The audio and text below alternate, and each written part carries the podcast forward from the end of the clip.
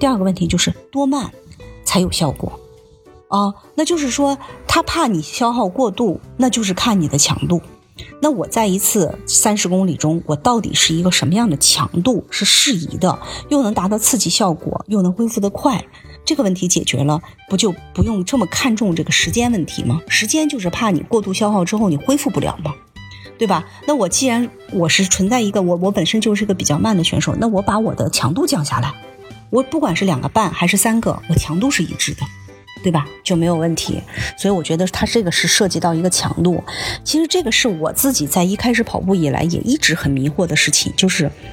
呃，都跟我说长距离要慢，但是到底慢多少我不清楚啊。慢多了怕那个没效果，慢的少了又怕自己完成不了，或者是恢复不了啊，就是一直也是很迷惑的一个事情。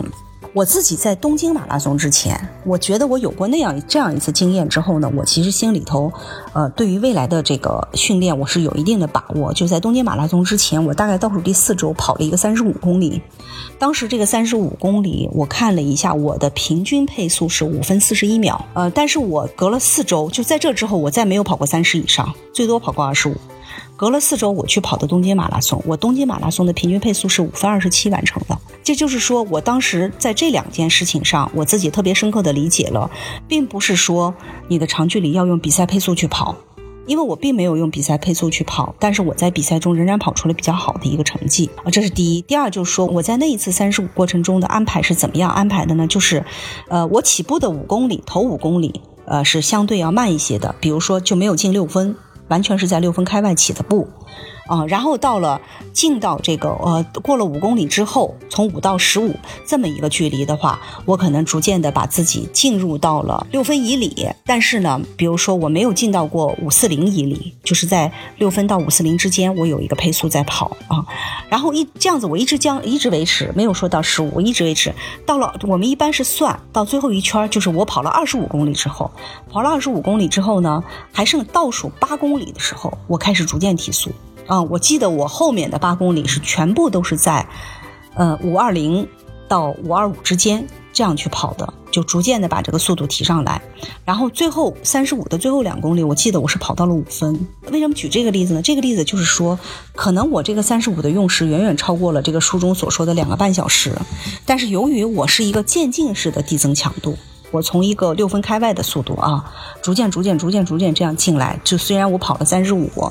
这也比我，比如说我平均自己用一个五二七或者五三零的配速，从头就开始刷，一直刷到三十五，那强度要低很多。我觉得他两个半的意思是说，如果你比赛中的配速是五二七，你平时跑，那你最多两个半跑五二七就 OK 了，你不能再快了，就不能再多了，就类似的啊，强度不能再大了。所以这是一个就是递增式强度。后来就是在这个基础上呢，我就看了很多资料，就是我到底我如果设定一个比赛目标，我的配速可以慢到什么程度啊？我觉得比较实用的是两个指标。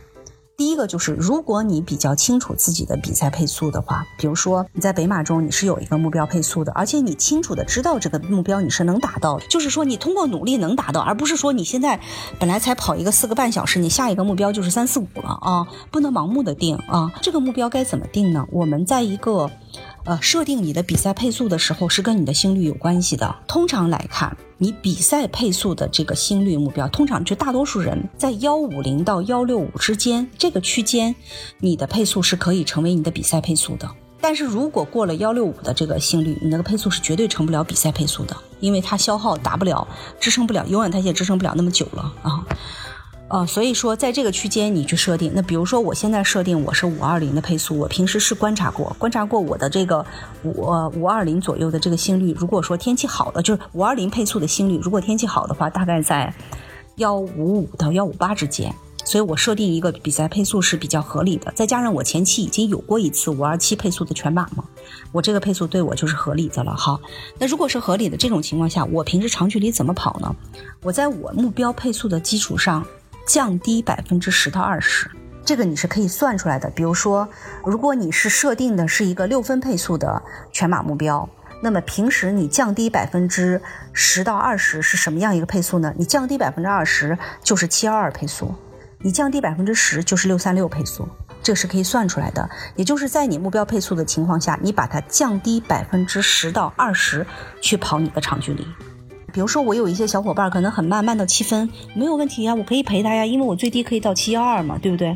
然后我如果是个六分配速的人，我最低可以到七幺二，但我也可以快一点，快就到六三六，就是这样。这是一个区间，就是你找见你长距离的这个区间，这是一个找法。还有一个找法就是用你的咱们以前讲过的那个储备心率区间去找。储备心率用最大心率减你的安静心率，然后乘以百分之六十五到七十八，再加上你的安静心率，自己可以算。我的最大心率，比如说幺八零，我的那个静息心率，比如说是六十。我用幺八零减六十得一百二，我再去乘以这个百分之六十五到七十八，算出来我一个心率区间。然后你通常跑步，如果你自己是带心率带的话，在这个区间内你的配速你是清楚的，所以你的长距离就用这个区间去跑。但是如果你并不是很清楚你的心率啊，当然我们是希望越训练有素的人越清楚自己的心率。但如果你确确实实现在还不是很清楚，那好，你的那个。目标配速的情况下，降低百分之十到二十去跑你的长距离，但前提是你要设计一个合理的目标心率、目标配速啊，不要设计的太夸张。